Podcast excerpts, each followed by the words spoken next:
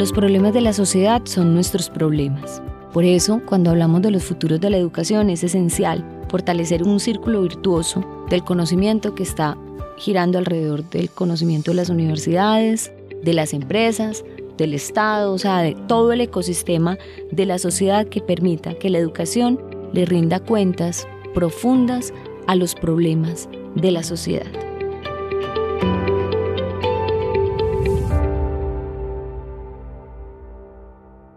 Día de hoy damos inicio a otra de nuestros capítulos de la Universidad Imaginada.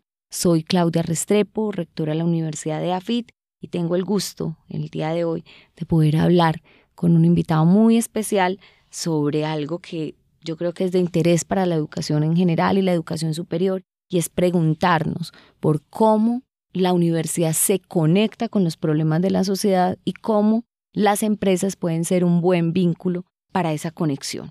Se trata de Alberto Hoyos Lopera, es el presidente de la compañía de galletas Noel y líder de la mesa de talento humano del QE 2.0. El día de hoy podremos o tendremos el placer de escuchar a Alberto y que nos va a dar unas líneas bastante relevantes para poder entender cómo esa conexión empresa, universidad, Estado pues fortalece la capacidad que tienen las universidades a futuro de poder resolver los problemas. Alberto, bienvenido a este espacio de la Universidad Imaginada, qué rico tenerte acá. Y bueno, empiezo por quién es Alberto Hoyos. Claudia, mil gracias. Para mí es un honor y un orgullo estar aquí en EAFID, en mi universidad, conversando de educación, del futuro y de hacia dónde va este reto que tiene la sociedad, como tú decías. Alberto Hoyos Lopera es un esposo, padre de dos hijas ya muy grandes, eh, Martelena mi esposa, Carolina y Laura mis chiquitas que no dejan de ser chiquitas a pesar de que ya tienen 27 y 26. Un ingeniero mecánico de la Universidad Pontificia Bolivariana, siempre inquieto por las máquinas, por los mecanismos, por los sistemas. Y mi carrera profesional me llevó después a hacer un MBA aquí en EAFIT, casi que una herramienta fundamental para el desarrollo de mi profesión, de mi conocimiento y para poder guiar pues estas empresas desde hace tantos años que han constituido un reto y una además una pasión por la construcción de desarrollo, de construcción de nuevos negocios, para la construcción y el desarrollo de estas empresas que finalmente está conectado con el desarrollo humano y el talento de nuestra gente. Bueno, pues Alberto, bienvenido. Y te digo, voy a empezar con tal vez la pregunta que, que las universidades siempre nos llega, que es tal vez la más difícil, y es el asunto de, algunos lo llaman la pertinencia, otros simplemente nos dicen qué están haciendo las universidades para mantenerse como al día en las exigencias del proceso de la sociedad, o sea, lo que la sociedad está necesitando. Y en ese sentido me gustaría, porque tú eres, además de eso, de, ser presidente Noel, de toda esa historia que nos narra sobre tu vida y tu familia, eres una persona muy inquieta y por mucho tiempo atrás alrededor de la formación del talento. O sea, tienes una pregunta sobre la formación del nuevo talento. ¿Cómo lograr que ese nuevo talento de verdad las universidades lo estemos formando en dirección a que puedan resolver problemas concretos de la sociedad?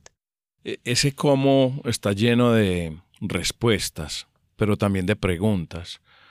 Cuando tú miras hoy los retos empresariales y los retos institucionales de cualquier eh, organización o de cualquier país, cada vez ve uno la dinámica de cómo se mueve el mundo. Y esa dinámica desde el rol empresarial a veces ni la alcanzamos. Eh, a veces ni la identificamos, ¿cierto? O sea, esa dinámica es tan líquida, tan ágil, tan incierta, que a veces los empresarios no entendemos cómo funcionar en medio de ese ambiente tan complejo. Pero cuando tú te conectas con la universidad todavía hay una especie de colchón de aire, ¿cierto? Las empresas tratando de capturar esos insights, esas tendencias y tratando, cuando existe la conversación, de conversar con las instituciones educativas para que el talento que se forme sea pertinente a esa situación. Siempre llegamos tarde, siempre llegamos tarde porque y llegamos tarde a las empresas porque a veces no capturamos esas tendencias o esos insights con lo que hacemos. Pero si todavía estamos conversando con las instituciones educativas, con las universidades, también llegamos tarde porque el proceso educativo y de formación de ese talento toma su tiempo. Entonces, cuando tú me preguntas el cómo, yo creo que la clave es la conversación sistemática y permanente entre las empresas, los líderes de esas empresas, de esas instituciones, en una conversación armónica, sistemática y permanente con las universidades para ir cerrando esa brecha. Porque las universidades también están mirando ese futuro, esas tendencias y tratando de cerrar esas brechas. Pero si no tenemos una conversación sistemática y permanente, no vamos a poder cerrarlas. Yo creo que eh, eso lo estamos haciendo a través del Comité Universidad Empresa Estado. Yo creo que ahí hay un trabajo sostenido de varios años. El, el Comité Universidad Empresa Estado lleva cerca de 18 años y hay una oportunidad para conversar más, para conversar acerca de esas visiones que tenemos los empresarios, de esas visiones que tienen las universidades y ponerlas a conversar sincronizadamente para poder capturar eso que queremos. Y ahí está la fuente del desarrollo y el progreso de la sociedad, de los avances en ciencia, tecnología e innovación, que es lo que queremos en el CUBE. De cara al futuro, ¿tú cómo ves esa conversación? O sea, ¿crees que esa conversación va a ser más fácil, va a ser más retadora, va a cambiar? Porque digamos que esta ha sido una conversación que lleva un buen tiempo. El, Comité Universidad Empresa Estado es uno de los, un claro ejemplo de cómo en la región de Antioquia se ha planteado una, un escenario de conversación para cerrar esas brechas en la formación de talento, en la construcción de ciencia, tecnología e innovación por un buen rato. Pero de cara al futuro, a un futuro que muestra cambios en tecnología, cambios en las áreas de conocimiento que se tienen que expandir, también un futuro que muestra ciertas fragilidades en las relaciones entre las empresas, las universidades y el Estado, porque digamos, hay nuevos retos en ese contexto. ¿Qué crees que va a cambiar en esa conversación o qué tendría que cambiar para que el futuro fuera un poco más positivo en ese sentido? Mira, es, es una pregunta compleja, Claudia, en el sentido de que a pesar de que conversamos, todavía no cerramos esas brechas. Para mí hay un fenómeno fundamental en la mentalidad de los jóvenes estudiantes de los docentes, de las universidades y las empresas, y es el cambio de chip. Cuando yo me refiero a esto, lo que veo es que el futuro será un viaje educativo hasta que se muera uno. Y cada vez hay más centenarios. Ahora tú que estás incorporando ese tema de las ciencias de la salud, uno mira que mientras más progresos hay en la medicina, mientras más progresos hay en los comportamientos y en los hábitos, la gente vive más. Pero uno no puede decir que su vida laboral termina a los 57 para las mujeres, a los 62 para los hombres, cuando ahí nace quizá una nueva oportunidad de vida. Si yo soy una persona saludable, si yo tengo buenos hábitos, si yo me cuido, a los 62 todavía estoy muy joven. ¿Qué voy a hacer después? Entonces, cuando yo me pregunto eso, tengo que seguir estudiando, tengo que seguir aprendiendo, tengo que seguir porque si no mi neuroplasticidad, el cerebro se me va a agotar y esa es la fuente quizá del declive, de las enfermedades y de la muerte. Si yo mantengo activo mi cerebro para aprender, ¿qué va a pasar? Voy a tener que aprender muchos años. Cuando yo cambio entonces a un switch de decir, yo voy a trabajar y estudiar, trabajar y estudiar durante toda mi vida, voy a poder potenciar todo ese proceso de desarrollo. Ahora, cuando te pongo este ejemplo, creo que la educación no es del futuro, es del, de la hora, pero creo que vamos a tener que evolucionar así a trabajar y aprender, trabajar y aprender sistemáticamente durante toda la vida. Y cortar esos ciclos históricos de yo hago mi educación secundaria, termino, voy a una universidad, estudio cinco años, no me conecto con el mundo empresarial, termino y empiezo a ver qué voy a hacer, ¿cierto? Ese ciclo yo creo que está condenado a desaparecer. ¿Qué es lo que tienen que hacer las universidades y las empresas? Abrir el espacio para conectarse sistemáticamente en ese proceso de trabajar y aprender, trabajar y aprender, arrancando desde la educación secundaria, la educación para el trabajo y con el ciclo completo que sigue de la, formación técnica, tecnológica, la profesionalización y sigues a la maestría, al doctorado y al postdoctorado. O sea, es un ciclo de vida, es un viaje que nunca termina y que a veces no entendemos. En el momento en que las universidades y las empresas entendamos eso, esa conversación no va a acabar y esa conversación será permanente. Y cuando tú dices el cambio, tenemos que abrazar el cambio, porque hoy es diferente a lo que va a ser mañana y pasado, y es distinto a lo que fue ayer. ¿Qué importa si no sabemos cómo va a cambiar? Pero si estamos conversando sistemáticamente, pues vamos a poder adaptarnos mucho más fácil al cambio.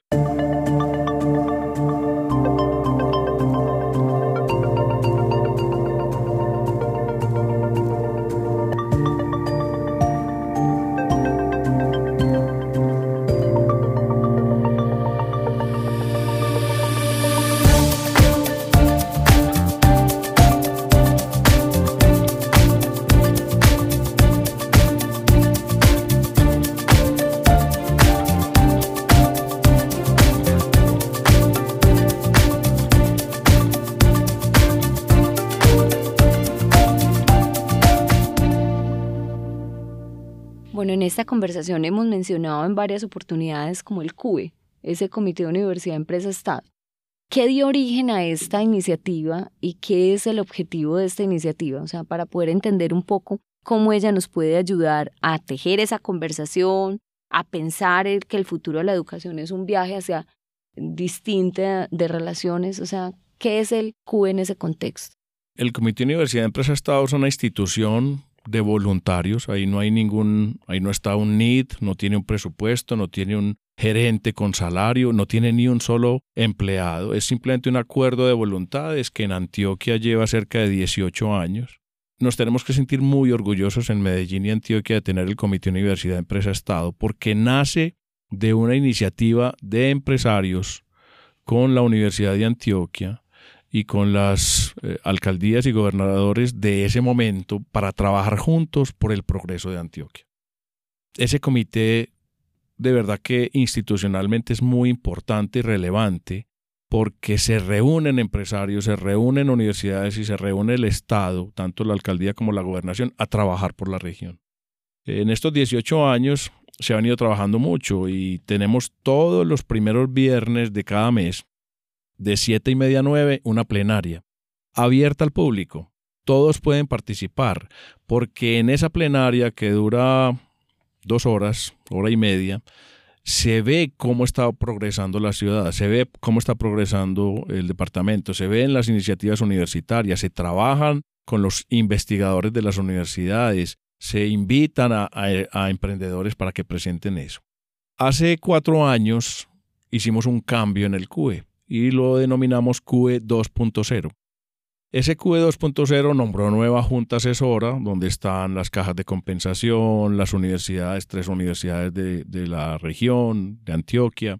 Está mm, una serie de empresarios, participa la gobernación, participa la alcaldía, en fin. Y ese QE 2.0 definió cuatro mesas de trabajo.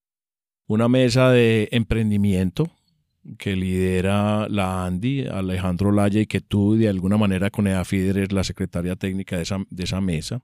Está una mesa de financiación que lidera Juan Carlos Mora con Corona, con Alexis Bonet, de crear una infraestructura, crear unos medios para que el emprendimiento en Antioquia se desarrolle.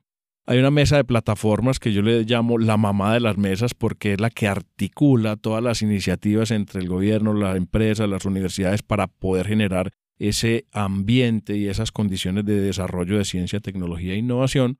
Y dejé la última, la mesa de talento, que es la que yo lidero, en donde creamos un modelo de inserción laboral, donde queremos que los jóvenes que están estudiando en las universidades tengan una interacción permanente con las empresas, aprendan, adquieran experiencia aún sin terminar su proceso de formación y que puedan tener una inserción laboral mucho más efectiva, mucho más pertinente. Esa conversación que existe en esa mesa de talento entre empresas y universidades ha permitido cerrar brechas de conocimiento, contar con la participación de docentes para que ellos vean qué hacemos en las empresas, entender desde el sector empresarial qué oferta académica hay en estas instituciones, y ha sido muy exitosa. Hemos pasado cerca de 5.000 jóvenes por ese modelo de inserción laboral. Participan nueve instituciones educativas de universidades de Medellín y Antioquia y hemos participado cerca de 140 empresas en el modelo. Es una cosa muy potente que hay que expandir, que hay que crear, que hay que potenciar y que vamos a complementarla con las universidades del G8 para poder ampliar esa capacidad y ese, esa cobertura. Me lo has contestado un poco en esta última, pero quisiera como fortalecer un poco la pregunta de qué hace o cuál es el rol de las universidades en esa alianza que de alguna manera provoca y convoca, eh, un claro ejemplo es el CUE, y es una alianza que promueva que los actores de la sociedad se conecten para resolver los problemas de un territorio y para procurar su progreso. ¿Cuál es el rol de una universidad en un contexto de esa magnitud, en esa alianza? El rol es fundamental porque nosotros creamos la plataforma de conocimiento y talento preparado para enfrentar los retos de competitividad y de productividad que tenemos las empresas a través de la formación. Y esa formación hay que hacerla en la conversación que arrancamos a hablar en este, en este espacio, permanentemente y sistemáticamente. El rol de las universidades es fundamental porque en la medida en que conectemos las necesidades empresariales vamos a cerrar la brecha de conocimiento y de talento y por lo tanto vamos a sustentar, porque se sustenta ahí, esos programas de eficiencia, de productividad y de competitividad. Si eso lo hacemos permanentemente, pues vamos a desarrollar nuestra región en ciencia, tecnología e innovación. Entonces, para ser concretos, la participación permanente de las universidades de Antioquia, construyendo la conversación con las empresas, poniendo los recursos de sus docentes con sus estudiantes para que entiendan, para que participen, para que influencien ese cambio empresarial, es el rol más importante que podemos aplicar en ese CUE. Has mencionado en varias ocasiones eh, el sistema de ciencia, tecnología e innovación y al respecto pues quiero invitar a Antonio Copete, vicerrector de Ciencia, Tecnología e Innovación de la Universidad de AFIDA, que nos comparta un poco en qué consiste ese ecosistema de ciencia, tecnología e innovación y cuál es, de alguna manera, la exigencia para un sistema de ciencia, tecnología e innovación en esa articulación de la universidad, la empresa, el Estado y la sociedad. Muchas gracias por esa pregunta, rectora. Definitivamente una de las apuestas que hemos venido haciendo como parte de este proceso de transformación institucional es el de esta concepción de un sistema de ciencia, tecnología e innovación acorde no solamente con eh, este proceso de transformación, con las realidades eh, de esta nueva época de la universidad, sino también con nuestro contexto tanto a nivel regional, nacional e internacional.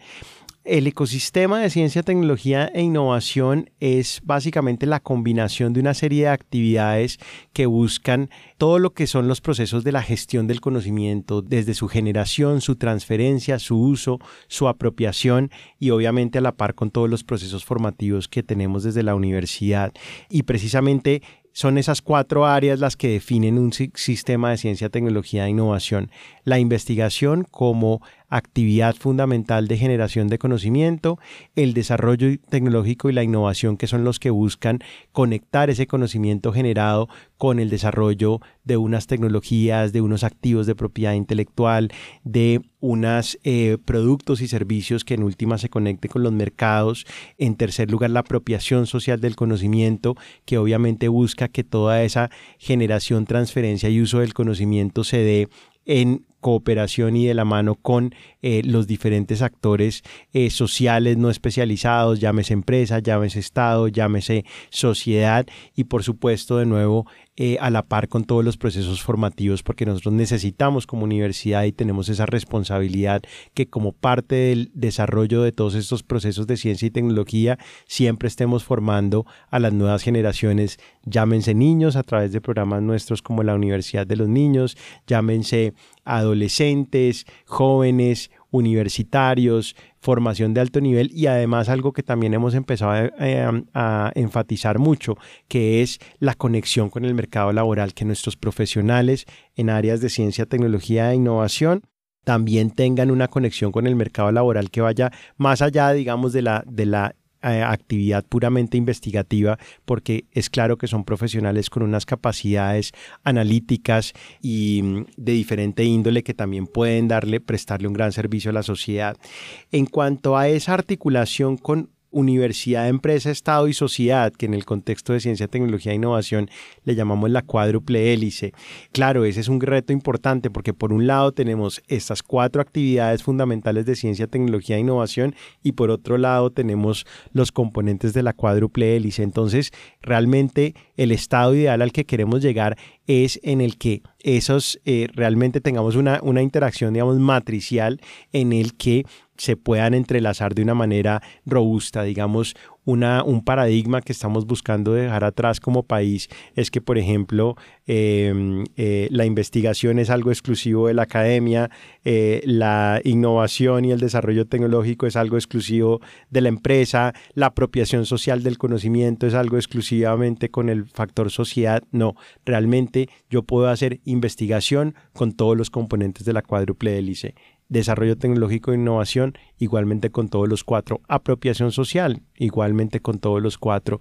Eh, como usted bien sabe, rectora, nosotros, por ejemplo, hemos tenido una participación bastante activa en esta conformación, esta configuración del Distrito de Ciencia, Tecnología e Innovación de Medellín, que obviamente pues es un trabajo con un carácter estratégico importante para nuestra ciudad y nosotros como actor eh, relevante de ciencia, tecnología e innovación dentro de la ciudad, pero también esto requiere un ejercicio de apropiación social, el tipo de diálogo que necesitamos tener con tomadores de decisiones en el gobierno eh, local, con las empresas, con todos los diferentes actores que conforman este distrito de ciencia, tecnología e innovación, es fundamentalmente un trabajo de apropiación social del conocimiento.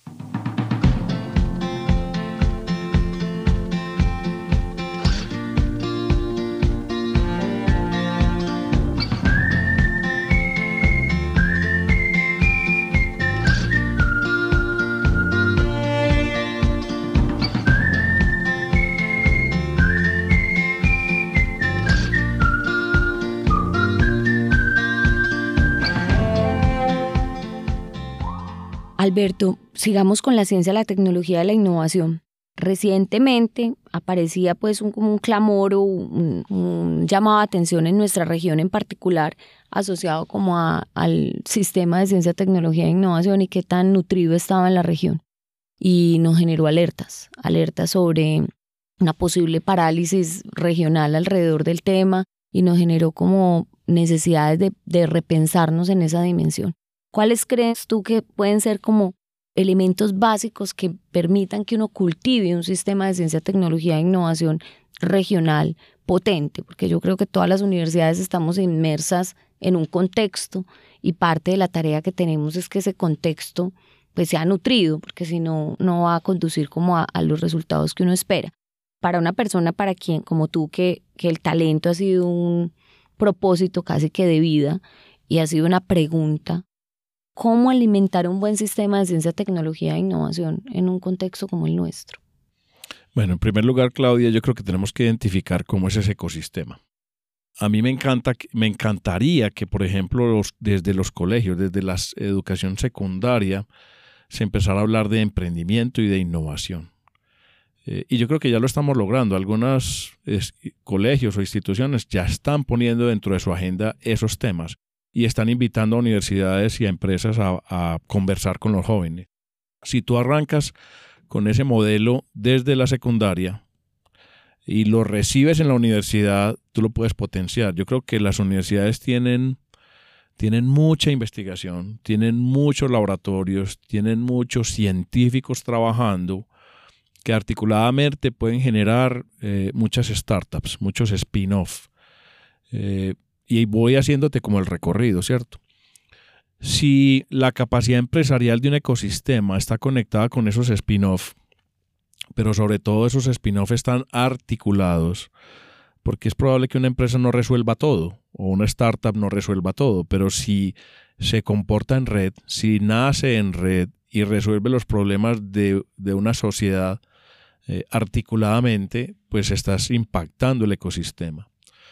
Si la plataforma que, por ejemplo, nosotros tenemos en Antioquia encuentra la forma de financiar, la forma de nutrir el talento, la forma de estructurar esos emprendimientos, pues mira toda la, toda la evolución que está logrando, secundaria, universidad, eh, une con toda la ciencia y la tecnología que tiene la universidad, se vuelve se conecta con el emprendimiento, hace spin-off, ese spin-off se financia con los sistemas que tenemos de ciudad o de departamento, pues estamos creando un ecosistema, un modelo de transformación, no lo llamemos de emprendimiento, un modelo de transformación al servicio de la sociedad. Yo creo que hay una oportunidad muy grande de potenciar ese sistema de ciencia, tecnología e innovación que tenemos. Además de tu rol eh, ante el CUBE y todo esa, ese reto alrededor de la formación de talento regional, pues Noel ha sido una organización, digamos, una, organización que tiene un, un, sistema de aprendizaje muy fuerte. Ha sido un ejemplo en el desarrollo de bibliotecas y de lectura.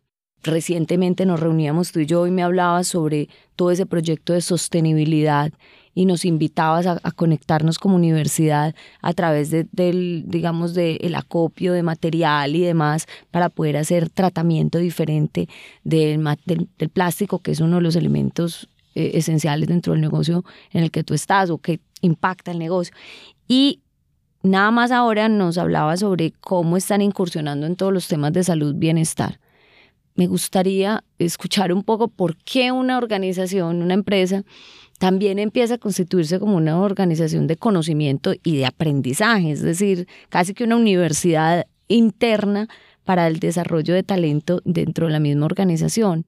Claudia, mil gracias por preguntar por Noel. Pues si tú también tienes un, un pedacito de tu corazón ahí en Noel.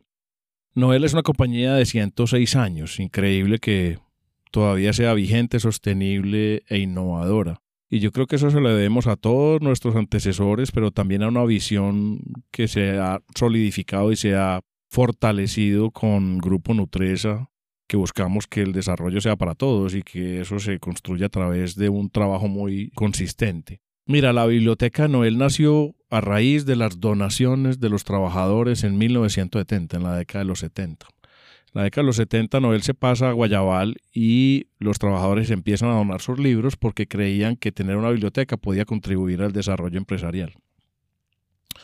Y eso ha sido una responsabilidad de todos los que hemos entrado a Noel y todos los que trabajaron antes. Hoy la biblioteca Noel se volvió pues un icono de alguna manera para todos nosotros. Y cuando hacíamos las encuestas de lectura hace ocho años, yo me quedaba muy triste porque leíamos .8 libros por persona año, que eso es muy bajito. O sea, hay muchas fuentes de estadística, pero entiendo que Colombia no, no lee más de tres libros por persona año. Y yo decía, no puede ser que nosotros tengamos el 30% del nivel de promedio de lectura de Colombia. Y empezamos un programa para fortalecer la transformación y el aprendizaje a través de la lectura. No es leer por leer, es la transformación y el aprendizaje a través de la lectura. Y tenemos muchos programas. Hay libros, hay programas, por ejemplo, como un libro con la presidencia, mi biblioteca que tú conoces, que es, es amplia. Eh, yo invito a la gente a que tome un libro de esos, lo lea y después lo compartimos en un almuerzo con la presidencia. Y mi comité asiste y la gente va. Y hay una anécdota muy bonita, uno de los últimos libros con la presidencia, eh, un operario me dice, yo quiero venir con mi esposa a un libro con la presidencia. Y yo, claro, no hay ningún problema. Pues esto a veces es para todos. Tú ya viniste a un libro con la presidencia, pero yo vuelvo y te invito con tu esposa. Pues volvió a pasar ese día el libro con la presidencia. Este señor llegó con su esposa y con su hijo. El libro de tarea era Lean Startup. El muchacho tenía ocho años o nueve años y la participación del muchacho fue tan tanta como la de su papá y su mamá. Entonces, estamos creando un impacto de transformación y aprendizaje a través de la lectura, no solo en los trabajadores de Noel, sino en las familias. Hoy estamos cerquita a cinco libros por persona año. Es una transformación tremenda. Medimos el nivel de lectura. Tenemos plataformas que estimulan la lectura, hacemos donaciones, invitamos a compañías que tienen ese programa de lectura también. Viva Air, por ejemplo, tiene un programa muy bonito de lectura en los aviones. Nosotros hemos donado libros para Viva Air. Celsia, con Ricardo Sierra, es un promotor de lectura también para porque es que no es leer, es transformar. Y yo no te puedo decir, ni tengo el algoritmo, Claudia, para decir que en proporción de la lectura la compañía va bien, no, pero yo sí te puedo decir con toda seguridad que el aumento en el nivel de lectura y aprendizaje de todos de los trabajadores de Noel eh, ha permitido tener un nivel de desempeño organizacional como el que tenemos hoy. Y lo mismo estamos haciendo con otros hábitos, con el hábito del bienestar. Eh, somos lo que comemos. Tenemos una, responsabilidad muy grande en, eh, en, la industria de alimentos por trabajar con los consumidores para que vivan en un estado de bienestar, ¿cierto? Y eso se logra como dicen los expertos eh, eh, que escriben hoy sobre el Alzheimer, uno puede comer de todo, poquito y principalmente vegetales, porque no es que la dieta que sus primas esto o aquello, no, come de todo, poquito y principalmente vegetales. Esa es una fórmula muy sencilla de una dieta. Entonces estamos estimulando eh, los hábitos saludables en la organización a través de un programa que se llama Vive con Sentido y es muy bonito ver que, por ejemplo, al principio abrimos una línea saludable en el restaurante, hoy tenemos ya varias líneas saludables que no dan abasto. Como hace como ocho años consumíamos 30 gramos de ensalada eh, por plato servido en nuestro restaurante, hoy consumimos tres veces más, cinco veces más, 150 gramos. Entonces, a través de los hábitos tú estás sistemáticamente invitando a la gente a que mejore sus hábitos saludables. Tenemos coach de respiración, tenemos sistemas de hidratación eh, permanentes, o sea que estamos metidos en un cuento muy bonito que se llama vivir con sentido. Vivir con sentido es cuidarse. Cuidarse en todas las dimensiones, no solo en la dimensión de nutrición, sino de pensamiento, de respiración, de hacer meditación y todo eso ayuda a que la compañía vaya bien y vaya mejor. Pues eh, no quería no preguntarte por eso, porque cuando uno habla de ciencia, tecnología e innovación, no solo se refiere a un ecosistema que pueda producir la generación de progreso en una región a, partir de la transferencia de conocimiento y de la transferencia tecnológica, sino que también es una sumatoria de crear organizaciones que sean aprendices. Las universidades por su vocación tienen esa naturaleza, pero las empresas también uno siente una transformación en el mundo de las organizaciones hoy en día. Se están haciendo preguntas distintas, están abordando esas preguntas de una manera innovadora. están, tú mismo dices, nosotros introducimos el tema, introdujimos el tema de la lectura como parte de un proceso de, transformación de la organización. Y eso me da paso como a, plantearte una última pregunta y es alrededor de, de esos hábitos o esa, esas acciones que tendremos que hacer las organizaciones empresariales, universitarias, estatales, oficiales, eh, públicas, alrededor de crear, hacer del aprendizaje y del conocimiento como parte central de su, de su hacer, entre otros porque estamos en la mitad de una revolución de conocimiento y eso nos trae unos grandes retos en la cotidianidad de cómo incorporar la tecnología, cómo, cómo hacernos preguntas distintas y al respecto es cómo mantener esa cultura, la innovación, de la, de la transformación viva en nuestras organizaciones. Mira, cuando uno piensa en nuestra región, en Antioquia, tú sabes que somos una compañía muy global. Nosotros exportamos a cerca como grupo a 70 países. Eh, en el negocio de galletas estamos en cerca de 50 y entonces nos toca interactuar con muchas eh, culturas, con muchos clientes, con muchos países. Mi conclusión siempre después de un viaje es que nosotros subvaloramos y no potenciamos el valor que tenemos en Antioquia y en Colombia. Eh, cuando tú me preguntas cómo mantener eso, yo creo que lo primero que tenemos que determinar es o, asimilar o repetirnos sistemáticamente es que tenemos un valor enorme en nuestra sociedad, en nuestra geografía, en nuestro Valle de Aburrá, en nuestra Antioquia, con la diversidad que tenemos. Si nosotros partimos de esa base, eh, tenemos que capturar la innovación no desde grandes saltos. La innovación es una construcción sistemática paso a paso de cosas que transforman la vida de las personas, la vida en las organizaciones, los negocios que hacen las organizaciones, el conocimiento que producen las universidades. Entonces, no pensemos en la innovación como esos grandes saltos, como la modificación genética o como la ida a la, a la luna o como otro tipo de cosas, sino que tenemos la posibilidad de hacer una transformación con innovaciones pequeñas y sistemáticas, pero todas coordinadas. Y ahora que mencionabas los hábitos, a través de una cosa de hábitos permanentes. Ya te lo decía ahora, cómo las universidades crean sistemáticamente conocimiento, cómo a través de la conversación empresarial se vuelven spin-off todas esas iniciativas, cómo esas spin-off están coordinadas para un propósito superior de región, de Antioquia, de ciudad, de Colombia. Esa innovación es la que nosotros no hemos explotado. Es increíble ver cómo valoran tanto eh, las sociedades extranjeras nuestro país y que a veces nosotros no las valoramos tanto como ellos. Ahora, ¿qué tenemos que hacer? Una tarea grande y es trabajar muy duro.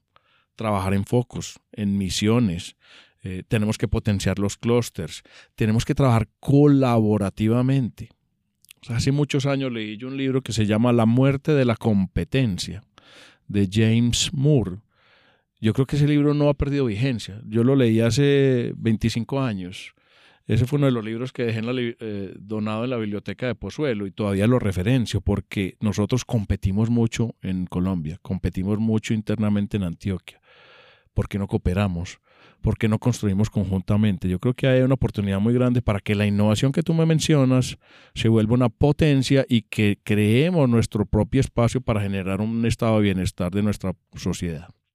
Pues Alberto, como siempre estas conversaciones se vuelven más cortas de lo que uno quisiera, pero me quedo con unos grandes aprendizajes. Uno, la conversación para cerrar las brechas, o sea, ese llamado a que haya una conversación permanente entre la universidad, la empresa, el Estado, la sociedad, para poder cerrar brechas y generar sobre todo talento.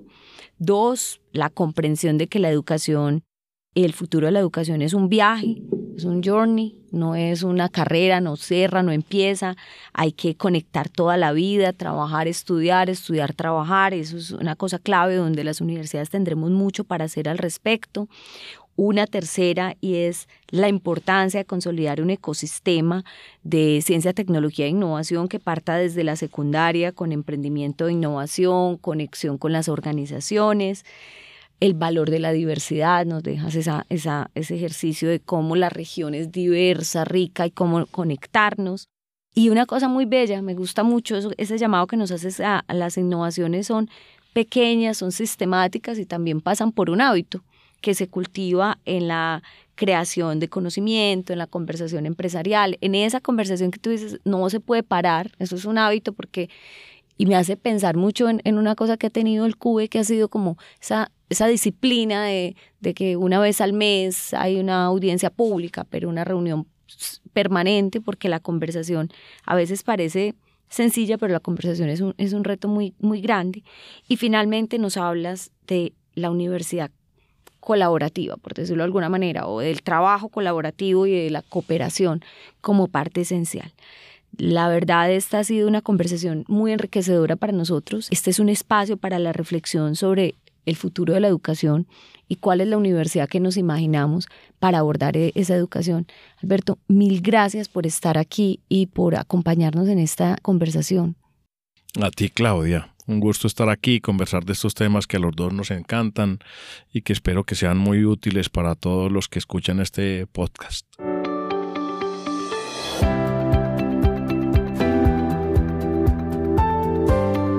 Muchísimas gracias a todos los que se conectaron con nosotros en esta conversación. Espero que al igual que yo hayan podido disfrutar de esa pasión y ese amor en el que vibra Alberto por la formación del talento y por el rol de la universidad y en, en su conexión con la empresa para el desarrollo del mismo. Esta es la Universidad Imaginada y pues nos conectaremos en una próxima edición. Un abrazo para todos.